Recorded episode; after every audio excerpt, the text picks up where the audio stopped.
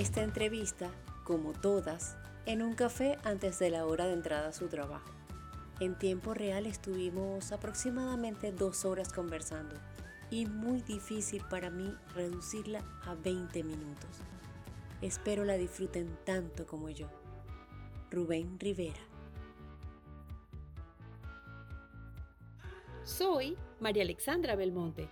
Acompáñame a conocerlo. Tengo 22 años, vivo en Chilibre. ¿Qué es a Eh, cuánto tiempo de aquí? En bus, que tendría que hacer como varios transbordos, podría ser una hora, hora y media. Si vengo en carro, normalmente media hora, tal vez hasta menos. Tengo seis hermanos, con mi mamá son cinco y con mi papá uno, que ya falleció hace cinco años. falleció. Y tengo un, un hermano, es el único familiar que me queda así cercano, cercano de parte de papá. Mi mamá es estilista.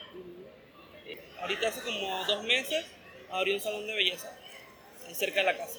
Le ha ido bien, por ahora le ha ido bien, a pesar de que estamos en pandemia. Mi hermana está aprendiendo con ella. Yo soy el único que está estudiando actualmente. ¿Y eres el número que de tus hermanos? Dos, el segundo. Ok. Y bueno, los más pequeños que sí están en el colegio. Ahorita mi padrastro no está trabajando porque bueno, lo liquidaron antes de la pandemia, después de 15 años de trabajo. Y no conseguir trabajo, así que está ahí en la casa ayudando en lo que se pueda. El que tiene salario o trabajo fijo soy yo. Estudio licenciatura en Geografía e Historia en la mañana. ¡Wow! Ya voy en tercer año. Yo sabía que estabas en la universidad, pero no me acordaba que estudiabas eso. Es, es que tienes cara de intelectual. Antes de la pandemia yo no vivía en Chilibre. Como en el trabajo yo salía prácticamente las 12 de la noche, llegaba a Chilibre como a la, casi a las 2 de la mañana, porque a esa hora el transporte es más limitado. Entraba a la universidad a las 7, me tenía que levantar como a las 5, tal vez antes, para poder encontrar bus eh, a tiempo. Entonces yo decidí mudarme a Plaza de Erisena, Betania. Y viví ahí como año y medio. Eh, me estaba yendo bien porque sí estaba más cerca de la universidad del trabajo. Eh, descansaba más, eh, tenía tiempo para hacer mis tareas y todo eso. Pero desde que empezó la pandemia me tuve que ir nuevamente a Chilibre y ahora es como que de nuevo ese ciclo. Claro. Entonces ahora es peor porque antes por lo menos yo salía a las 12 de la universidad y yo entraba a la 1 acá y me daba tiempo. Ahora no, ahora yo estoy en la universidad, pero yo doy clase en Chilibre porque es virtual. Entonces no es que pueda ir, salir, ir en el bus y dando clases, ¿me entiendes? Claro. ¿Das clase de qué, Rubén? Bueno, en estos momentos ya yo pasé la parte de historia del mundo y todo lo demás, lo que es historia moderna, contemporánea. Ahora estamos más específicos en la historia de Panamá y la historia de América. Una, una materia muy importante que se llama Historia de las Ideas de América, que es que eh, más allá de todo se basa en cómo pensaban eh, las personas que llegaron a colonizarnos y las personas ya que se sentían propios de aquí, los criollos, se sentían propios de aquí y no españoles, a pesar de que estamos bajo dominio español. Eh, en la parte de geografía estoy dando todo lo que es metodología de la investigación. La historia yo, dije- eh, yo di esa materia el semestre pasado. La tengo en la parte de geografía y en la parte de historia ambas. En geografía, en geografía estoy dando eso, ya, ya di todo lo que también es... Por ahora solo me falta, eh, me falta geografía de África. Ya toda la demás geografía la di. Wow, tienes 22 añitos apenas. O sea, nada más con geografía e historia. Yo, por ejemplo, yo digo, sí, es fascinante, pero yo no tengo esa facilidad como que de, de aprendérmelo tan fácil. Lo que pasa con eso es que tiene que gustarte. Exacto. Tiene que gustarte porque yo, en mi caso yo he tenido compañeros de que no les gusta y se les hace muy difícil. Claro. Por lo menos cosas que deberían ser fáciles hasta para una persona que no estudia geografía, a ellos se les hace difícil a mí me cuesta entenderlos a veces, pero al final son así. Pero es porque no les gusta. Entonces esa, esa carrera debe ser algo, algo como para que a alguien le guste- de verdad. Porque muchas personas lo encuentran aburrido. De hecho, yo me, yo me gradué de bachiller en ciencia en el colegio. Y lo ideal de un bachiller en ciencias es que vayas a estudiar medicina o alguna ingeniería. Fueron lo que hicieron la mayoría de mis compañeros. Alguna, alguna eh, carrera relacionada con esas ramas. Y la verdad, yo quería estudiar medicina. Ese era mi sueño, estudiar medicina, siempre, toda la vida. Pero los recursos no me porque mi papá acababa de fallecer. Prácticamente él, él era la persona que me podría ayudar en eso. Así que como que todos mis planes se arruinaron en ese momento. Pero al final yo sí tenía una segunda opción que era estudiar geografía e historia, que era algo que me fascinaba en el colegio. Y a pesar de eso, hoy, hasta el sol de hoy no me ha dejado, no me ha dejado de fascinar. No te has arrepentido, no me he de- arrepentido, de, me tomar este camino. Exactamente. Qué bien. ¿Cómo empezaste en Cinépolis? Cuando empecé a llevar hoja de vida por primera vez en mi vida, porque no había trabajado antes de hecho, eh, yo decidí buscar trabajo por el fallecimiento de mi papá, porque mi mamá no podía ayudarme. Por más que quería, no podía ayudarme porque no le daba. Empecé a buscar trabajo. Fui a Cinemark, llevé hoja de vida a todos lados. El Cinemark fue el único lugar donde no me la, no me la aceptaron. Me dijeron que, que no estaban aceptando hojas de vida. Mi primera entrevista fue en Félix. Entonces, en el colegio yo tuve un proyecto donde, donde fui a Gamboa Rainforest Resort y trabajé como tres meses sin salario, nada más era la propina. Eh, ahí aprendí a hacer unos tragos, trabajé en la piscina, fui salonero. Y entonces la, la señora, la de recursos humanos, me dijo que a ella le interesó eso, pues, y que en las cafeterías de Félix eh, estaban necesitando personal y estaba dispuesta a contratarme. Pero lo la condición que ella me puso era que yo tenía que renunciar a la universidad, porque no tenía que escoger entre una cosa o el trabajo o la universidad. Y entonces yo obviamente le dije que no, que muchas gracias por la oportunidad, que como a los cinco días me llamaron de Cinépolis de Multiplaza. Ya ya había traído hoja de vida acá. Eh, me contrataron de una vez. Empecé en la dulcería. La mayoría del tiempo he trabajado en la dulcería como cajero. Que ahí fue donde nos conocimos. Sí, ahí fue donde nos conocimos. Porque para los que nos escuchan, Rubén, claro, en ese entonces no usábamos mascarilla No, y nos identificábamos rápido. Pero cada vez que yo venía al cine, que me encanta el cine, Rubén era el que me atacaba. Era Sí, mucho. sí, era coincidencia, no era que. no era que yo esperaba a Rubén. Y de, De- poco a poco nos fuimos como que... De 12 cajeros a mí. Sí, Entonces cada vez que me veía me encanta porque él me recibía con el ¿Cómo está, señora María? En el segundo mes gané un concurso de ventas. Eh, ahí para alentar a los empleados hacen bastante concurso de ventas. Gané el, el- el- segundo mes que trabajé ahí, gané el, el concurso de ventas. De hecho, ¿Qué miden en ese bien, para ganar? en ese específicamente eran vender un- los maxicombos. No sé si Ah, recuerdan ok, los maxicombos. El, el- el colaborador que más vendía maxicombos. Yo, ven- yo llegué a vender en ese mes más de 500 maxicombos. ¡Wow! De hecho, la segunda persona, no es que me quiera tirar, quedó vendiendo 220 y algo. Yo Falta vendí mucho el doble, el doble. Entonces, eh, de hecho, también me pusieron en caja el cuarto día. Normalmente tienes que esperar como tres semanas un mes para que te pongan caja. Estaba súper aterrado. Llegué a, ganar como unas 11 veces más concursos de venta ¡Wow! de maxicombos o de productos promocionales como vasos de alguna película en específico. Empleado del mes también llegué a ganar como tres veces. Ese sí es más difícil ganar porque somos como, qué sé yo, éramos como 100 en ese entonces. Es más difícil ganar el empleado del mes. Hay mucha gente buena allí. Entonces, lo gané como tres veces en, en el tiempo que estaba ahí. Lo que sí gané fue en el, en el año 2019 el empleado del año. ¡Wow!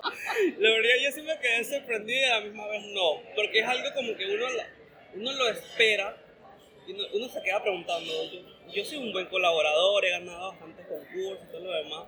A lo mejor sí me lo den, pero yo me quedo pensando en los otros compañeros que también hacen un buen trabajo. Yo, bueno, puede ser que sí, puede que sí. no. Eso lo entregaron la noche de la fiesta de Navidad. Yo no iba a ir a la fiesta de Navidad. La primera vez que la fiesta de Navidad del primer año, yo no fui porque eh, tuve un accidente en el trabajo y tenía un esguince en el tobillo y no pude ir. O sea, la segunda vez yo no iba a ir. Eh, tenía unos gastos y no pude comprar ropa y yo no quería ir. Pero al final todos mis jefes como que tienes que ir, tienes que ir. Yo no entendía. ¿Por qué me tienes que ir? Porque tienes que ir. ¿por qué me están diciendo que tienes que ir? Y mi compañero, Rubén, dale que tú eres chévere todo lo. Yo, Con la ropa que vine ese día me fui. No estaba mal vestido por suerte. Eh, bueno, y fui. Y al final me di cuenta cuando me, me nombraron empleado del año que ah, por eso era que por eso era que quería que viniera. por eso. ¿Cómo hiciste en la pandemia? Cuéntame. Bueno, al principio sí fue difícil. Cuando empezó la pandemia yo estaba de vacaciones. regresé obviamente sin ningún real. Me dijeron, no, te vamos a mandar 15 días de vacaciones más adelantadas. Yo, ah, bueno, perfecto. Y si sigue así los otros próximos 15 días, te volvemos a dar las otras y entonces ya sería un mes adelantado. Pero cuando pasaron los 15 días, el gobierno aprobó lo de la suspensión de contrato. Así que me suspendieron el contrato y tuve que esperar como 5 meses para que me depositaran el, el vale digital. Mientras tanto me puse a vender productos de belleza con mi mamá eh, para ver cómo hacíamos, porque o sea, mi mamá y yo estábamos en la misma, ya casi nadie se atendía ni nada, los salones de belleza cerraron. Eh, ahora último, antes de la pandemia, mi mamá sí estaba atendiendo a domicilio o que fueran a la casa. Pero, eh, entonces, ni aún así la gente no, no iba ya, no estábamos como que, en la casa no estábamos bien económicamente. Eh, nos pusimos a reinventarnos, a vender algunas cosas, a comprar y, comida y todo lo demás. Bueno, cuando me bajó el, lo que el, el vale del gobierno, sí me ayudó bastante. No era tanto, pero a comparación por lo menos estaba, alivió. alivió, sí. Luego en octubre abrieron el cine nuevamente y me llamaron, fui uno de los primeros que me llamaron. Trabajé en el área de operaciones, no estaba en, dul- no estaba en dulcería. Me mandaron al área de operaciones, yo prácticamente, éramos tres nada más en esa área.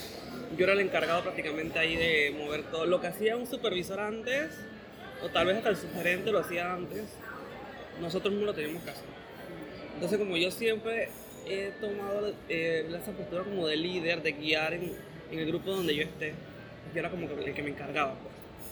Le asignaba a mi compañero, mira, hacemos esto, lo otro y así fácil para nosotros. Yo te apoyo allá, tú me apoyas acá.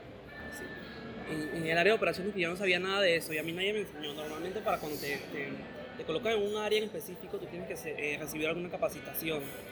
Yo no recibí ningún tipo de capacitación. Eh, yo le pedí a mi jefe que me cambiara la dulcería nuevamente. Y yo le dije, bueno, mire, que esto que necesito que me cambie porque esto me cansa mucho. Tenía que estar corriendo. Literal, yo corría en operación. Corría de una sala para la otra para despedir a los clientes. No había por más que uno pidiera ayuda, no había quien te ayudara. Entonces yo le dije a mi jefe que me cambiara para la dulcería porque esa era mi, mi área de confort. Y él me dijo que me iba a cambiar.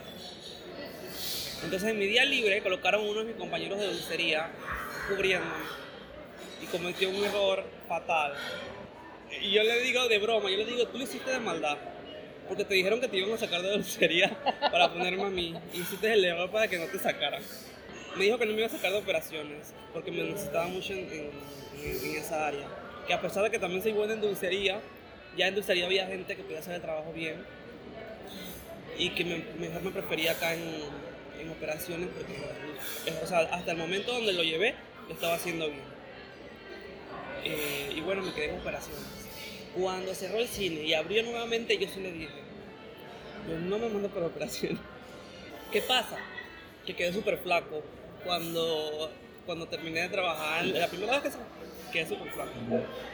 También eh, me contagié de coronavirus ¿En estando, serio? sí, estando trabajando en operaciones porque las personas me dejaban las mascarillas en las butacas, eh, hacían cierta cantidad de cosas que o sea, normalmente lo correcto es que las personas cuando van al cine saquen sus bandejas.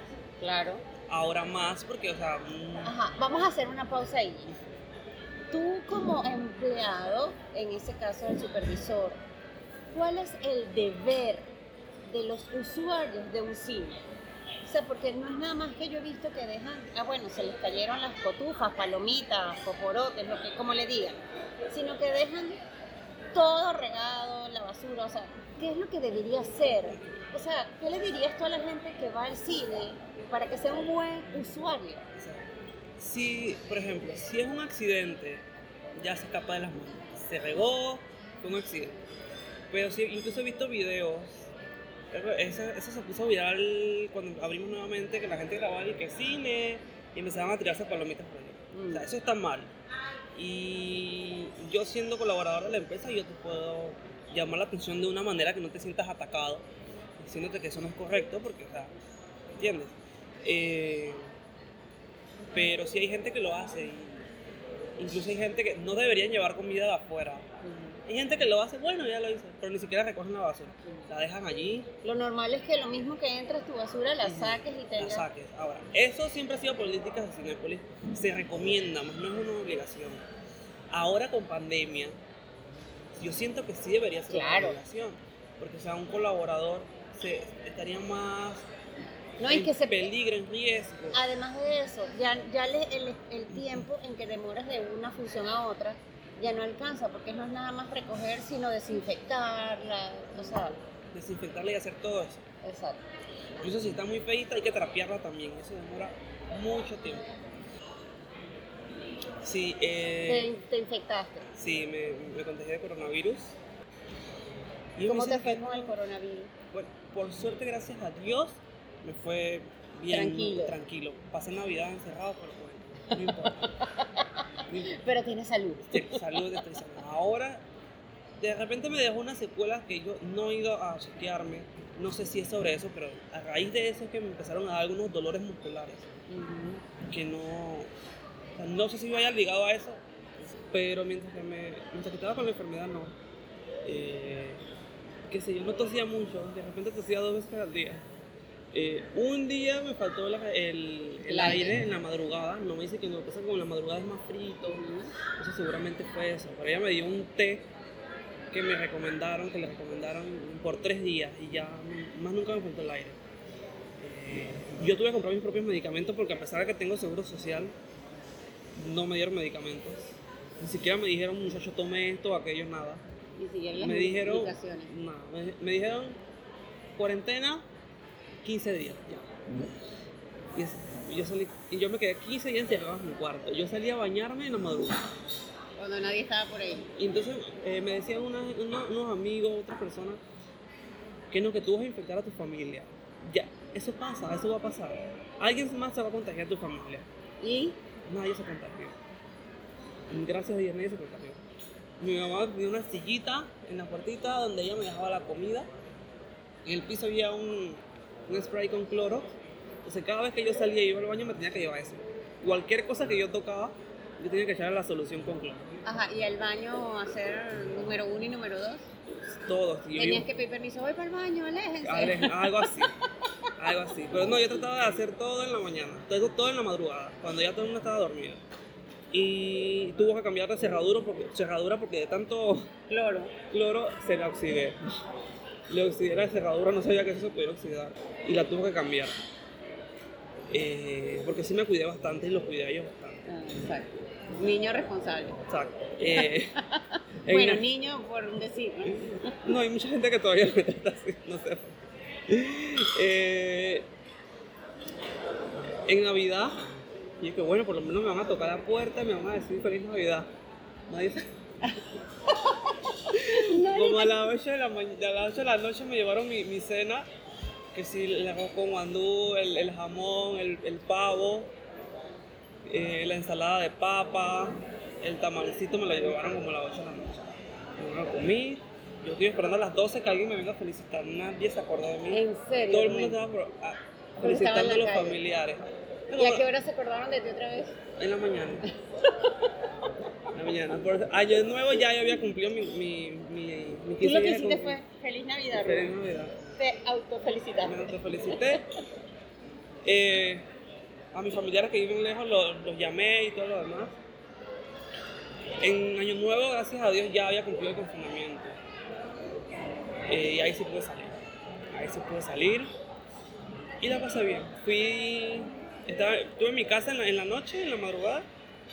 Y al siguiente día fui a visitar a mi hermano, el que ya lo había mencionado. Lo fui a visitar a mi sobrinita a llevarle el regalo a mi sobrinita que lo tenía, desde- se lo iba a comprar como desde el 15 de, de diciembre, pero como estaba Claro, encerrado, claro. no podía. Rubén, ¿tienes algún, algún cuento, alguna anécdota, algo? Échame cuentos, eh, eh, curiosidades. Por ejemplo, ahorita mismo no hay todos los sabores de las sodas. Y yo les repito a los clientes, les digo a los clientes los sabores de soda que tengo. Yo les digo tal, tal, tal y tal. Y de repente, mira, se lo voy a decir. Yo tengo Coca-Cola, fresa, té frío, ginger o Coca-Cola cero. Me da spray. Me imagino que eso te pasa siempre. Siempre, siempre. ¿Sabes qué Y pasa? Es que yo creo que es que no sabemos escuchar. Porque una Exacto. cosa es oír, pero no escuchamos. No y entonces atención. yo a veces, como no será que estoy hablando muy rápido, yo voy a, y ya he tomado, yo voy a hablar más lento. Yo tengo Coca-Cola, fresa, y los miro como para que se me queden. Porque a veces están hablando con otra persona y de repente no prestaron atención, pero yo los miro y les digo para que me miren. Yo tengo Coca-Cola, fresa, tecido, y Coca-Cola. Media naranja. Hace como un, un mes tal vez, ya había empezado a trabajar nuevamente. Yo estaba encargado de dulcería y tenía que apagar los aires acondicionados. Apagué los aires, este me había pasado bastante tiempo. Llegué a la parada de, aquí fuera de Multiplaza y no pasaba ningún bus. Pasó un bus a las 10 y media y no se detuvo. Pedí un in-driver con otras personas allí que conocí en el momento que estaban en una situación. Iban a ser las 12 de la noche. Cuando llegué a los andenes en el in-driver y llego me dice ya hay bus para Chelibre. Tuve que dormir en la zona paga. No. Yo me imagino el señor pensaba que estaba conduciendo corredor o algo así que pensó que no habían paradas. La, la cosa que parece que él no supo lo que hizo porque dejó mucha gente sin llegar a su casa ese día. ¿Y en tu casa? Bien, ya, tú les avisaste. Sí, ya sabía, mi mamá estaba muy preocupada. Que simplemente tienen que hacer su trabajo, o sea, el señor tenía que detenerse allí, no era que, que eso si él quería hacerlo, si él quería no, o sea, mucha gente se quedó fuera de su casa, dormía en la calle esa noche por no hacer su trabajo, porque lo único que tiene que es hacer su trabajo. Porque ese día dormí, él, literal dormí porque yo estaba muy cansado, ya de sueño, nada más yo dormía como 5 horas el día anterior. Y estaba muy cansado ya. Y entonces la señora me vio cabeceando. Ok, papá, siéntese ahí, recógese y duérmese. Y yo me dormí ahí confiando en la señora, me dormí en la zona paga, imagínense. Y como a las 4 y 15 llegó el primer bus que iba a Chilibre. Mm, La otra me presenté de ayer, iba, me iba a pasar lo mismo. No, ya no iba a pasar bus aquí fuera de Multiplaza, pero todavía no era el toque de queda. No entiendo por qué no habían buses antes del toque- de queda. Eh, yo me tuve que ir hasta la zona de las 5 de mayo. Y allá estaba llena esa zona esperando bus que iban hacia el norte de la ciudad. Y el señor, el, el- el que trabaja ahí, el chequeador, no, ya no van a venir más buses. ¿Y entonces? Y yo le digo a la señora que estaba ahí conmigo, yo entonces hasta los Andes tampoco me va a servir y me va a pasar lo mismo de la vez pasada que estaba en los Andes, pero ya no había bus y voy a tener que dormir la zona paga nuevamente. Entonces, tranquilo papá que ya resolvemos. Y nosotros levantando manos para que nos dieran bote. Levantando manos para que nos, a mulas, a camiones, a todo. La cosa fue que se detuvo un, un busito de, de Meduca, del. Ministerio de Educación. Ajá. ¿Y ellos para dónde van? Yo no me voy hasta la cabisma. Incluso hasta la cabisma queda súper lejos de mi casa, ni caminando llego. La señora abogó por mí, porque a mí me da pena, a mí me da pena pedir esas cosas. Y el señor dice que no, es de él, está bien. Yo, yo lo llevo hasta, Hasta Chile. hasta Chilibre. O sea, yo le agradezco mil cosas al señor porque me llevó hasta allá. También le dije al señor, yo no me puedo ir porque yo no cargo el dinero y yo no puedo pagarle al señor. Entonces, ella dice, papá, tranquilo que eso yo se lo pago. Y que bueno, deme su número de cuenta y yo se lo paso aquí mismo. No, no, no, no, no. Tranquilo, usted tenga y págale al señor. Me dio su número y todo para que le escribiera cuando llegara a la casa. Yo le escribí y llegué, muchas gracias por todo. La gente que, que obra bien siempre Sí, tiene angelitos. Exacto, exactamente. Y que Dios ampare a esa señora y al señor que me llevó. A la gente en general, un mensaje tuyo. O sea, como, lo, como tu experiencia de vida, ¿qué puedes aconsejarle o decirle? ¿Algún mensaje que quieras dar? Sí, mira. Y, y, y lo que voy a decir es más a las personas que no le va tan bien en la vida. Ujú. porque a pesar de que hay dificultades, hay muchas, hay muchos obstáculos. Y yo estoy seguro que todas las personas que triunfan hoy día eh, tienen muchos obstáculos. Han tenido muchos obstáculos para llegar allí. Y eso no es agachándose y bajando la cabeza y, y ya darse por vencido, no. Créeme que todas las personas que, que han sido exitosas hoy en la vida, yo estoy seguro que es porque han seguido luchando. Y aunque aún yo no, no me he graduado y no he llegado a mi éxito, yo sé que, que a pesar de que porque me pasen cosas malas, algunos unos que otros obstáculos que tengo en mi vida, eh, yo la única manera de llegar a donde yo quiero estar es no agachando la cabeza, no bajando la cabeza, siempre adelante. de repente sí he tenido episodios donde me mm, he tenido bajones emocionalmente, pero yo me quedo pensando, yo no debería estar así, porque así no voy a lograr nada. Créanme que así no voy a lograr nada. Y ese es el mensaje que yo le doy. Si están mal en este momento, ustedes e- echar por adelante porque es la única manera de salir adelante. Bajando la cabeza no se puede hacer nada. ¿Hay algún ritual, algo que tú te digas todos los días cuando te levantas? Yo soy creyente, así que yo todos los días le, le rezo a Dios. Ajá. Y cuando me levanto y cuando me acuesto. Aunque usted no lo crea, y eso es algo que, ese es uno de mis males, es que yo no soy paciente. No parece. Por lo menos desde mi, mi- yo- mis tres últimos hermanos, yo ayudé en la de mis a mi mamá, los ayudé en la crianza de mi hermano. Ya yo tenía, ya estaba grandecito y que si les hacía las mamaderas, que si les llevaba a la escuela y todo lo demás. Yo soy una figura no paterna, pero sí una figura que, que ellos como que me tienen respeto. Eh, Y por eso en la casa sí soy el más serio.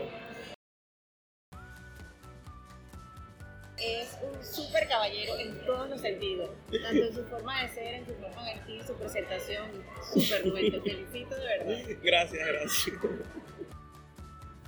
Nos vemos en el próximo episodio de de repente el está tranquilo, pero la mamá está llorando, entonces profesor me decía, no, tienes que hablar con tu papá y preguntarle si tuvo relaciones. Personas Interesantes con Trabajos Comunes.